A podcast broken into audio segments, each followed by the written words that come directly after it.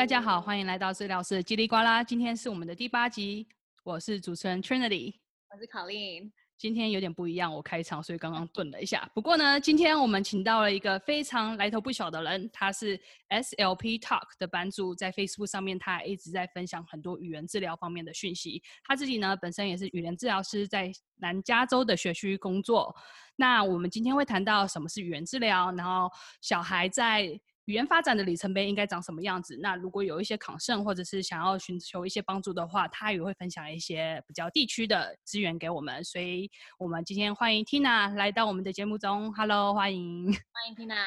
Hello，大家好，我是 Tina，我是语言治疗师，然后现在在呃 Orange County 的一个小学呃帮学生做语言治疗，从 Kinder 呃幼稚园，甚至有点有一两个是 Pre-K 的，然后到呃，六年级。那我过去四年多都是在一个呃私人的诊所，然后我们服务是从零到一百，然后然后一百岁就是老人嘛，就是我们 有服务小朋友到跟就是 pediatric 小朋友跟老人复健的。那我个人基本上基本上比较少成人的 case，大部分就是小朋友早疗到零到十八岁的 case 这样子。非常好，所以呢，我可以听得出来，你其实很多的嗯工作上面都是跟小孩有关系，所以我觉得非常好。因为今天我们要谈到小孩的语言发展是怎么样子，所以你应该就是非常多的经验，然后可以看到有可能不同的呃家长可能常常有的常见的问题，对不对？嗯，对，可以分享一下，因为尤其早疗很重要嘛，就零到三岁是黄金时期，所以呃，我觉得家长如果多知道一些资讯。对小孩子的语言发展是好的。嗯，那在开始之前，你可以先大概的讲一下什么是语言治疗吗？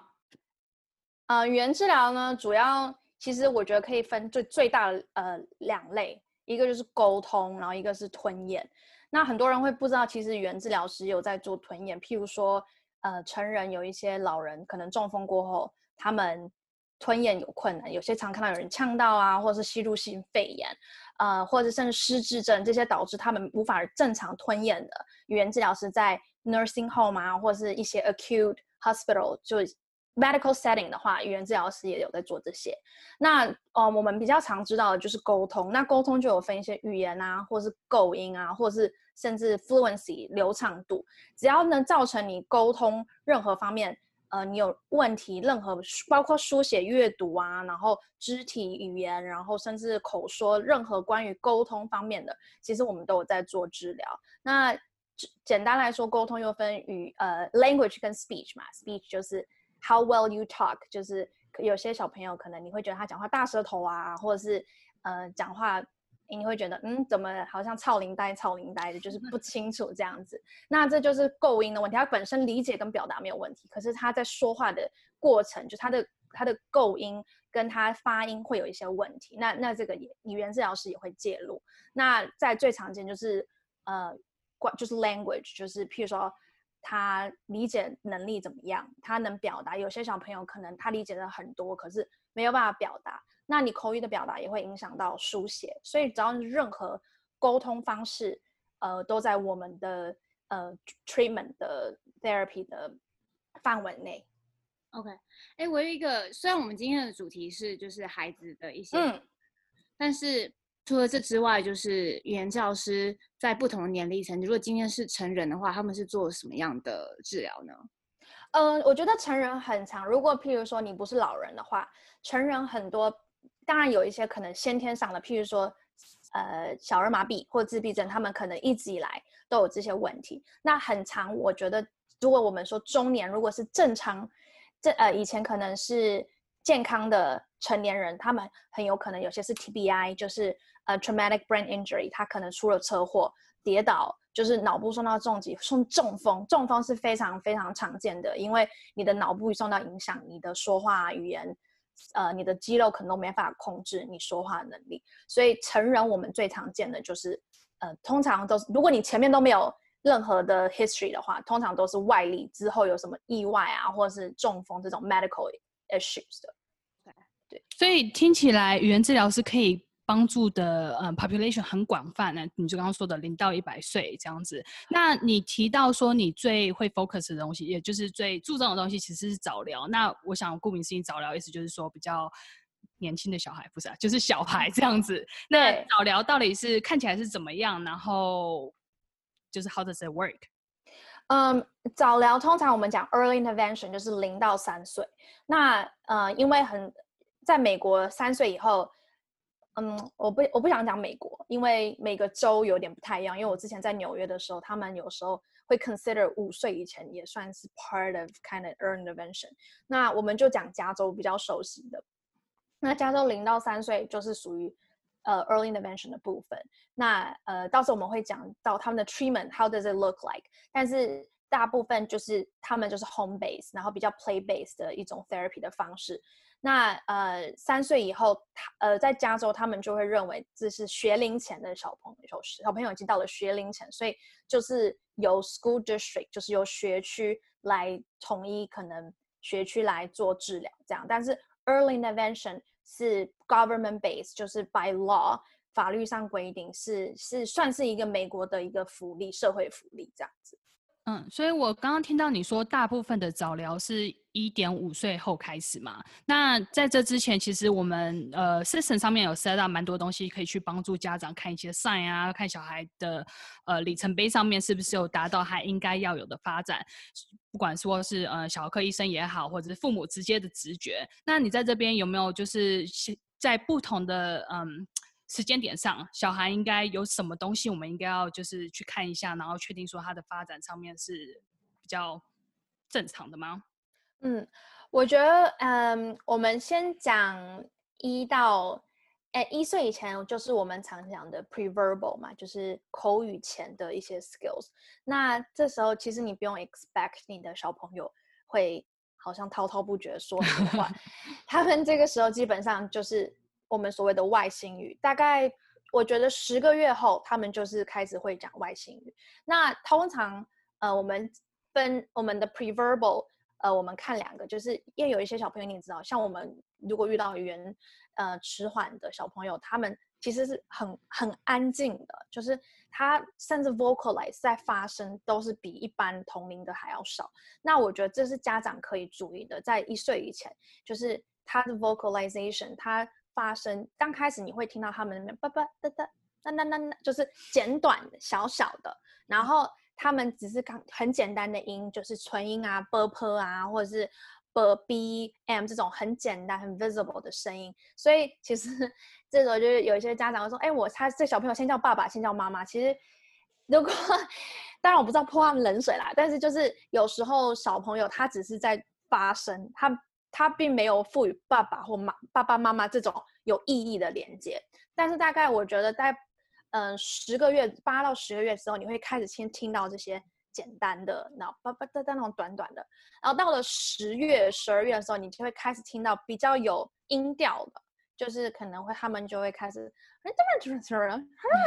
就是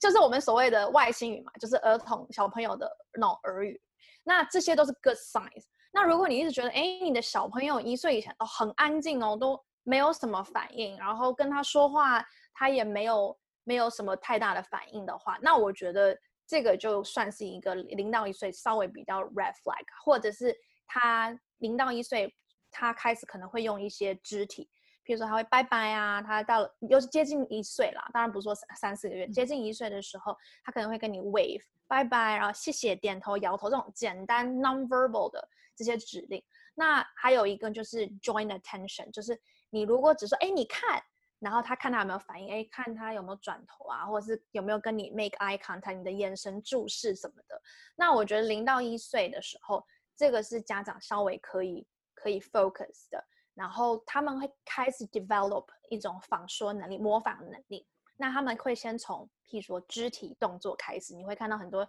小朋友可能从。八九个月、九岁就开始会学大人拍手嘛，这就是 movement 的 imitation，就是他学你的动作。然后到了大概再大一点点，将近十二个月的时候，他们可能会呃发出一些可爱的声音啊，有意义、有 mid representative 的声音，譬如说，嗯、呃，牛叫啊，或者是 kiss 的声音，汪汪，就是他们会有一些模仿的声音。再来，他们开开始会模仿词汇。嗯，所以通常第一个有意义的字，我们常常问家长说：“哎，你的小朋友第一个字是什么时候？”那我们在讲的时候，我们都会特别强调说：“你这个第一个字是要有意义的，不是像你之前就是三四个月的时候，妈妈那种只是 叫出来的声音。”那一岁通常会有大概 by twelve months，他们会有第一个很有意义的单字，譬如说妈妈、爸爸、抱抱。就是类似这种，通常都是很简单的词汇，但是它是有意义的，它有连接到意思的。那我觉得，如果你一岁以前，到差不多一岁左右，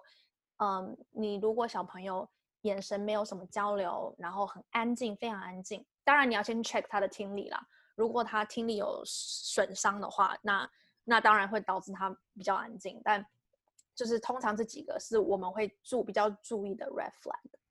所以你刚刚说第一个字要有意义，嗯、可能会是爸爸妈妈。可是你也说有时候很多第一个音就是爸妈，其实是没有意义的。说我们要怎么知道他其实在说这个语言的时候，或者这个声音的时候是要去沟通，而不是他就是自然的发展出这个声音呢？嗯，哎，我觉得这是一个很 very good question。就是呃，我觉得大部分小朋友如果有 connect meaning 的话，他他们会 very consistent，就是。会会很固定，譬如说他他要什么的时候，他可能没办法说我要喝水，我肚子饿，但他说妈妈妈妈，那你就知道，或者他要 help 的时候会很 consistent。那通常会 limit 到一些 circumstance，不会说他今天呃什么事情都发一样的音，那个就我会觉得说比较 borderline，就是我也有遇过小朋友，当然他在早期的时候，我们有一种 term 叫做 overgeneralize。就是他可能用一个一一个字，然后去概括所有的很多东西。但是我觉得只要是，嗯，socially 就是社交的部分，社交跟他在沟通的意图上面是有意义，然后是 consistently 有意义的话，其实我觉得你就可以 consider 那是第一个字。嗯，对。所以我打个岔，这个东西其实是我听说的，所以今天就希望你可以来帮我解答一下。嗯、我呢，其实有一阵子很想学西班牙话，那你知道西班牙话的啊，就是不不不，你看我不能做那个音。然后我听人家讲说，你六岁以前没有听过的音，你不会发，这件事情是真的还是假的？因为我没有听过那个音。我觉得应该说会很难，因为我也没有，我会啊，我会，就哦，对，对，这可以练的。真的吗？啊、嗯，就像你你你中文里面没有 th 嘛，没有的音，可是你会讲啊。对，Thank you，Yes。对，所以我觉得应该是说，六岁以前你如果没有接触到这个语言的话，it's very likely 新的语言会变成 second language。那像这个呃的 r 的音，如果我真的很想学的话，我就是可以找 speech therapist 来帮我吗？还是这个东西是我要自己有天分？这个我觉得你要找 Spanish teacher，就是 因为呃，应该这样讲好了，语言治疗师不是教你英文嘛，他是教你沟通，所以嗯，所以我像我有一些小朋友，他们来。就像我刚刚说的，他们家可能是 monolingual Spanish，完全没有英文的接触。But I'm sorry，我不会讲 Spanish。嗯。那我在做治疗的时候，也可能因为当然我们会尽量配 Spanish 的 therapist 给这些小朋友，但是很多时候就是没有办法的时候，那我最 comfortable 的英文就是用英文嘛。那我在教他英文的时候，其实我不是在教他。英文像我们以前去上英文课，我们是在教他如何沟通，所以常常你会发现家长一开始都很担心，说怎么办？我小孩都听不懂。可是你要想，小朋友一两岁的时候，他们学习能力是非常非常强，他们可能过了一个月，其实基本上他们都大概听得懂我的指令。那嗯，他们会很神奇的一件事情就是，他的他的英文在进步的时候，他的他的 Spanish，他的西班牙文也会进步，所以。他他会转过来，像我很多小朋友到了开始比较多口语的时候，他会跟我说 more please，然后转过去跟他妈说 más por favor，就是他会自己转换他的语言，他也会知道谁听那种什么语言，谁听那种什么语言，他们会自己转换。那我们常常会听到 code switching，这是大家应该很熟悉，就是像我刚刚就是很多 code switching，就是中英文会混杂。那我在这边想要就是呼吁一下，就是很多家长啊，就是当然，所以我在教学的时候，我也会尽量就是 stay with one language。嗯，你小朋友你可以给他很多很多很多的呃 language exposure，那是没有问题的。可是你在跟他们说的时候，尽量你在说完整的句子的时候是用一个语言，而不是全部都混杂一起。说 Do you want agua? Por favor，就是。都混在一起的时候，因为我觉得每个语言在他们还没熟悉之前，他们的结构，他们还要学那些结构。那你这样混在一起，小朋友反而会很 confused。但是并不是因为你说很多语言他很 confused，是你乱混在一起他很 confused。所以有时候，譬如说我们在 LA 很多那种爸爸意大利人，然后妈妈英国人，然后奶奶是什么 Spanish，就是这种很大家庭的，那我都会跟那些小朋友跟家长说，你就 stick with one language。然后你你也可以换，但是你不要一段话里面全部都混在一起。OK，对，所以听起来像是，呃，不家每个家庭里面呢，其实大家可以用多种语言，但是当你在讲一个句子的时候，或是在嗯真正的做沟通的时候呢，用一种语言就好，不要把它混杂在一起，不管是在文法上面啊，或什么都会变得太太 confusing。对，然后小朋友他自己会 code switch，就是非常正常的 learning process，因为譬如说。Agua 比 water 好好好说嘛，那呃 more 比还要还好讲，他们就会自己去找一个他们觉得比较好用的好讲的呃发音去练，那这个不用太担心，就只是一个过渡期。那之后等到他们语言都成熟了，这个也会减少。但是 as a modeler，就我们自己在 model 的时候，要尽就尽量不要不要 code switch，不要一直换语言这样子。OK，那我们刚刚有提到就是说的部分，那对对于他们的听的部分啊，不管是可能是 listening comprehension，就是他们今天在接受一些指令啊，或者是呃，应该说理解能力吧，这个部分有什么样的里程碑，我们可以就是更知道呢？嗯，刚刚我们讲到零到一岁嘛，那我现在可以稍微讲一下一到两岁。那一到两岁其实基本上就是我觉得是小朋友口语期的开始，就像我们刚刚说的，他一岁的时候开始会会说说话了嘛，所以你会很明显，一岁之后他开始呃仿说的频率会很高，他你讲什么他就跟着讲什么。那那。他们在仿说的过程中，他们其实就在学习新的词汇。然后大概一岁半的时候，我们 expect 小朋友大概有十五到二十个词汇，嗯，很很很 basic，譬如说 more please water cookie 妈妈爸爸，然后就是任何 core language，你生活很常用到的这些十到十五到二十。那到一岁半以后呢，开始他们呃会会一直就是。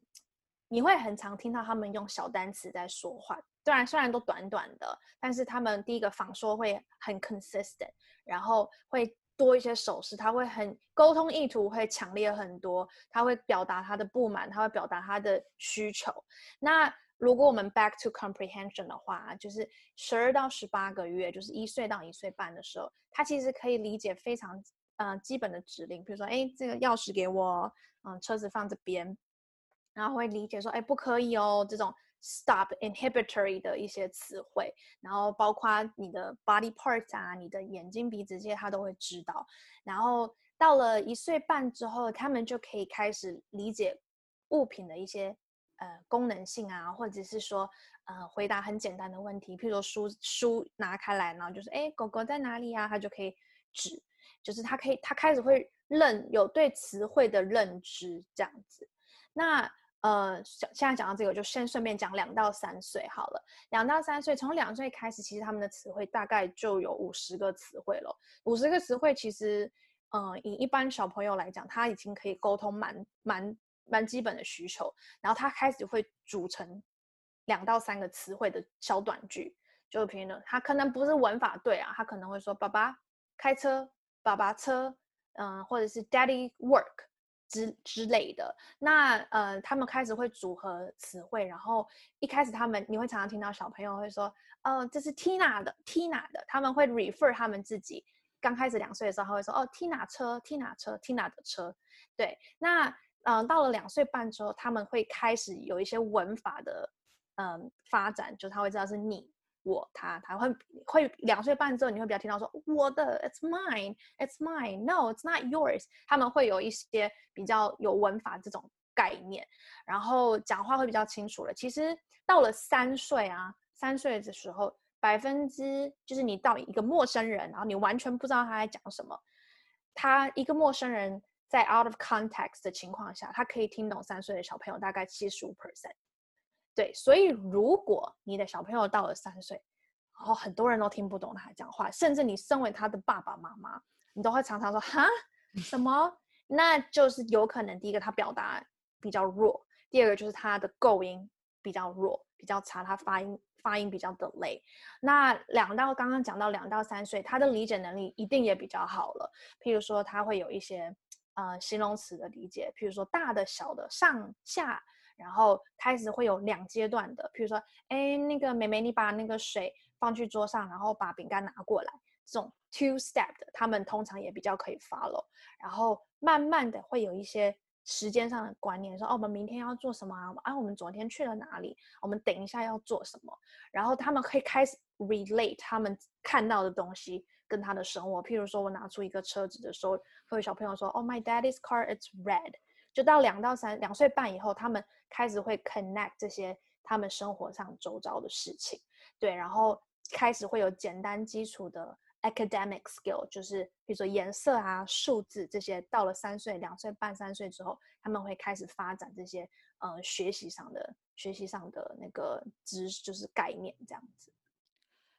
所以听起来，在不同的阶段，就是其实真的有不同的呃里程碑可以去嗯 measure，看他们现在的进呃发展是怎么样。那我知道有些小朋友就是因为没有真正的 timeline 嘛，有一个大概的 timeline，可是有些人可能慢一点，有些人可能快一点。那有什么东西是父母在家里可以先做？然后因为我其实有个朋友，他有个小孩比较。没有那么长的去讲话，可是我可以知道，就是他也会说爸爸妈妈什么，可是感觉就是他没有那么的爱讲话。有什么东西是父母可以去做，去看他，看他激发他们去愿意更多的沟通，或者是去测试说他们只是就是比较害羞一点，还是说其实是要去 concern 的地方吗？好，那我先稍微提一下，就是因为就像你刚刚说的，他没有 specific timeline，但是当我们在做评估的时候，他 delay 到。某一个点的时候，我们就会 consider 那个是他可能有 language delay。那我就稍微讲一下，那家长就可能会比较注意。譬如说，他六个月的时候对声音完全没有反应，这是一个 red flag。然后很安静，完全没发出声音，这是一个 red flag。一岁的时候，他没有沟通意图，他就埋在埋埋着头自己做自己的事情，好像活在自己的小世界里面。然后也没有我们所谓的外星人语。这个十二个月的时候算是一个 red flag。那一岁半。一个字都没有，就是没有我们刚刚讲的妈妈，甚至一就是一个 meaningful word 都没有，或者是他可能五个，然后很 inconsistent 在使用的，这个是一个 red flag。然后我觉得十八个月是为什么 regional center 十八个月？因为我觉得十八个月是一个还蛮嗯蛮明显的一个 benchmark。譬如说他没有办法 follow 指令，你叫他去拿鞋子，他就坐在那里没有反应，或者是他。没有完全没有仿说的意思，他就没有要学这个沟通的意思。那这个是一个很大的 red flag。通常我们拿到 referral 的时候，很多都是用哦，he has no words, he doesn't imitate，这是最大的 red flag。那两岁的时候，你可能就是哎，完全就单词量极少，然后还在用手啊，或者甚至没有手势，然后没有 combine any words，就都还是可能偶尔一个字蹦出来这样。然后两岁半的时候就是。就像我们刚刚说的，句子很短啊。其实两岁半的小朋友其实已经会讲说“我要水”那种简单的，那他可能还在很慢的时候，这是你要注意的。然后三岁的时候，就第一个你可能听不懂他，很长时间都听不懂他的时候，大部分时间都听不懂，那这个就是一个 red flag。然后或者是讲话常常就你问他问题，然后好像都不太会答，答不出来的那一种，那这个就是一个警讯。那我觉得。嗯，我常常跟我们家长讲说，最大早疗最最重要的就是你要如何去增加小朋友的沟通的意图、沟通的意愿。嗯，就是我觉得沟通有很多种。那有些小朋友，假设他真的天生是自闭症，他可能，嗯，他前面好几年甚至五六年都会是 nonverbal，他没有办法说话。但是不代不说话不代表他不愿意沟通。但你要你要去增加他的沟通，因为很多小朋友没办法沟通，他们就很多行为的问题，呃，frustration 会导致暴力，很多有些小朋友会开始捶自己、打自己啊，打家长，这些都是我们希望可以避免的。那有几个我常常跟我们的家长讲说，要如何去降低他的，应该说我们的主旨是降低他们的 frustration，跟提高他们的沟通效率嘛。那最重要的就是你要制造一个让他可以沟通的环境。那我觉得，当然 culture difference 也有一点，当然我觉得好像以 Asian community 大家会比较保护小朋友。那他平常嗯。好，妈妈就送牛奶过来了，嗯，然后饭就端过来了。那你在这个情况下，即使他没有先天性，譬如说自闭症或是唐氏症这种先天性的 limitation 的话，他你也会相对的降低他的沟通意图，因为嗯，他就有吃饱喝足了，他不需要去学说话。那我觉得这是很多家长需要就是 keep that in mind，然后包括小朋友他在堆积木堆堆，然后然后。堆不起来，然后发脾气，叭，生气了，然后家长说：“哦，it's OK 了，就开始跳进去就帮他，或者是你看到他盖子打不开，你就马上就帮他开。那他他既不用帮忙，既不用满足他的需求，他也不需要请求你的帮忙。在这种情况下，他根本就不需要说话。所以很多时候我们会发现，很多尤其是口语迟缓的小朋友，其实是非常聪明的，因为他。It's smart enough，他 can do anything by himself，就是他根本就不需要用口说的方式去表达。然后他可能哦东西很高拿不到，他就搬个凳子去，然后就自己拿到了。然后肚子饿，妈妈桌上都摆好了。所以第一个你要制造一个可以沟通的环境给这些家，给给你的小朋友。再来，他如果就像我们说的那些，尤其很聪明或很固执的小朋友，你不要老是跟他说。说说谁，说说饼干，就是这是一个嗯非常反，就是负面的影响，因为他你不要看小朋友 这样，其实他们也是会有压力的。就是也许我觉得很多小朋友他们其实 they're aware they have difficulty，就是我常常会看到一些小朋友他们这样，嘴巴好像要动，可是不敢说，就是有我觉得跟小朋友的气质跟他的。嗯，个性有很大的关系。那有些小朋友可能是其实从小就是完美主义者，他 when when she says it, she wants to say it perfect，所以他们就会不愿意去尝试想新的。所以我觉得适当的鼓励是非常重要的。甚至他只是就是说，嗯，只是说苹果啊，说苹，你就说哦，对，你要吃苹果，很棒啊，你试着说，你就可以多鼓励他们。然后还有一个小，我们常常讲说要怎么如何制造制造呃。沟通环境给小朋友，第一个给他们选择，就很明显，他就是要喝水，你不用管，就随便拿一个苹果过来，你就问他说你要水还是苹果？他一开始可能就会这样，嗯嗯，然后呢，你也不用逼迫他说哦，说水说水，你就拿着水的时候，你就跟他说哦，宝贝，你要水。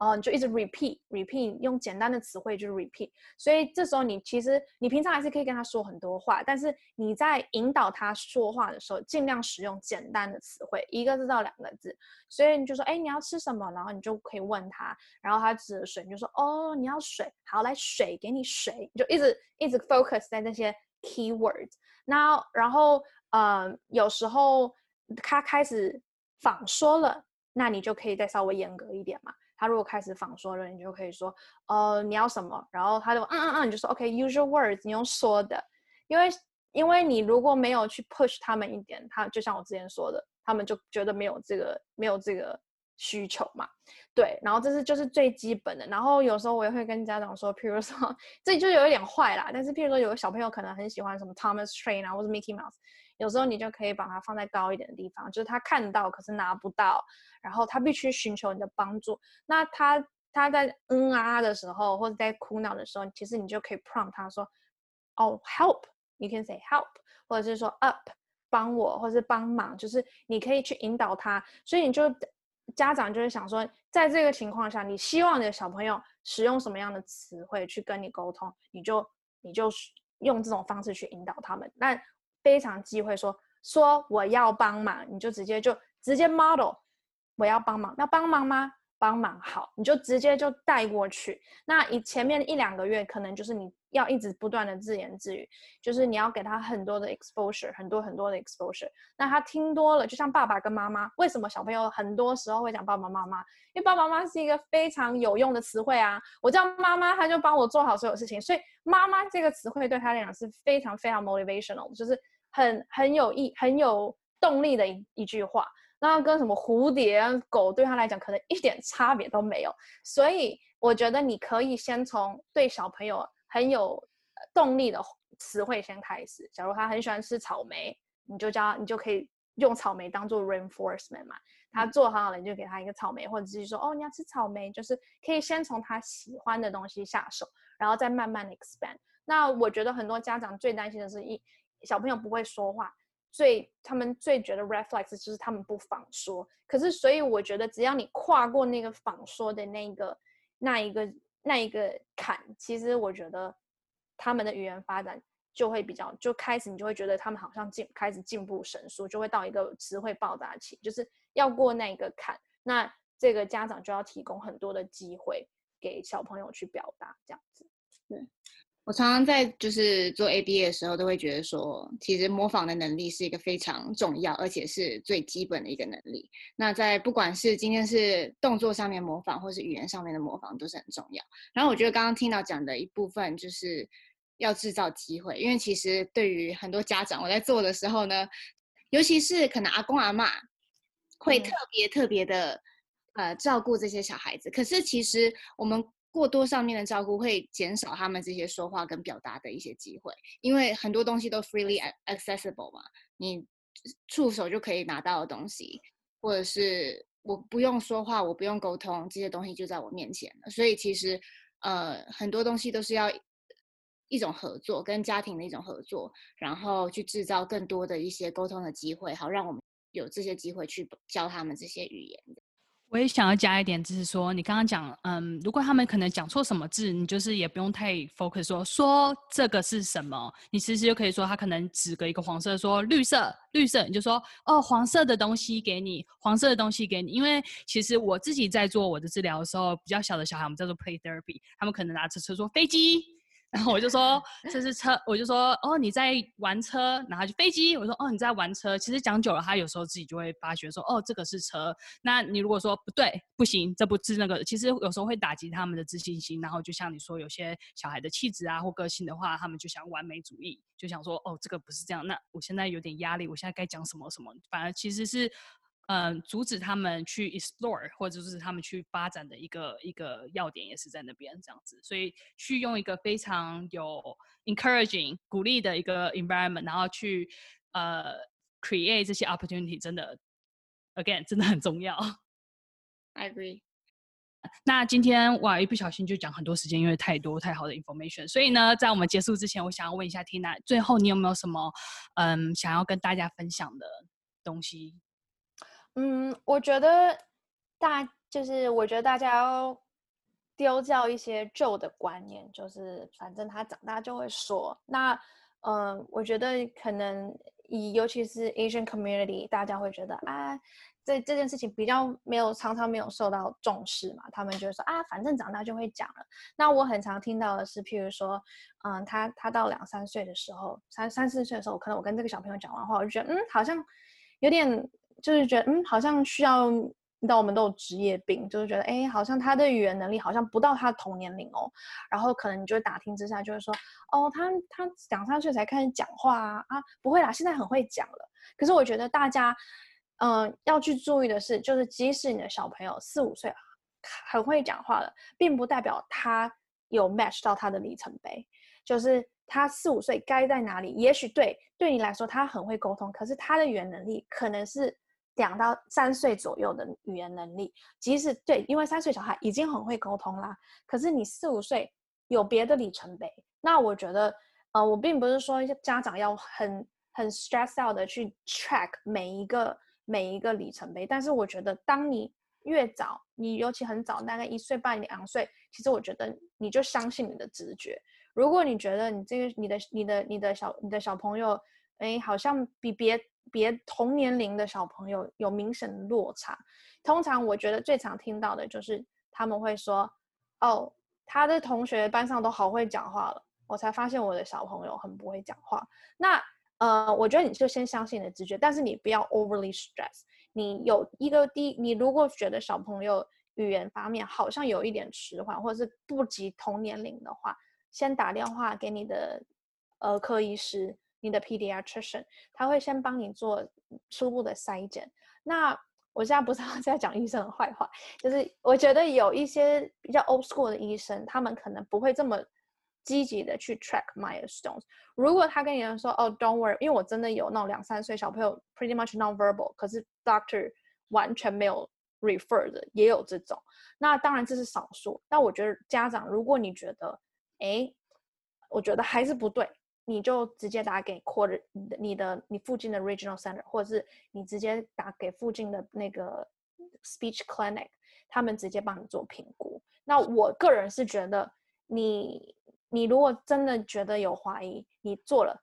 最好的就是说，哎，没事，他 on the mind on on point。那假设我们 catch on，那我们就可以提早做介入。那你越早做介入，小朋友他他能 catch up。他能 catch up 的机会可能就越高。那我不是想要就是吓大家，但是真的有很多小朋友，他们小时候有呃口语口语方面的呃迟缓，导致他们在上学上学之后五六年级，甚至开始要大量阅读的时候，出现阅读理解障碍、书写障碍各方面关于语言的。那我觉得，如果你有任何的怀疑，你就 reach out，这是我觉得最最最好的 approach，这样子。嗯，所以今天讲了很多里程碑部分的部，就是一些资讯。那我觉得其实早聊就像 Tina 讲的，越早其实越好。这样，希望今天提供的这些资讯有帮帮助到大家。那如果对于 Tina 今天讲的东西呢，特别有兴趣的话呢，可以去看她的 SLP Talk，还有她自己的脸脸书页面，我们也会放在那个 Show Notes 里面。或者是有心理方面需要帮助，或者是行为治疗学方面有什么问题的话，也可以回到教室叽里呱啦来跟我们讨论一下。那今天就很谢谢 Tina 来到我们这边分享这么多，谢谢。那今天就先这样子喽，谢谢你的分享，拜拜。谢谢，拜拜。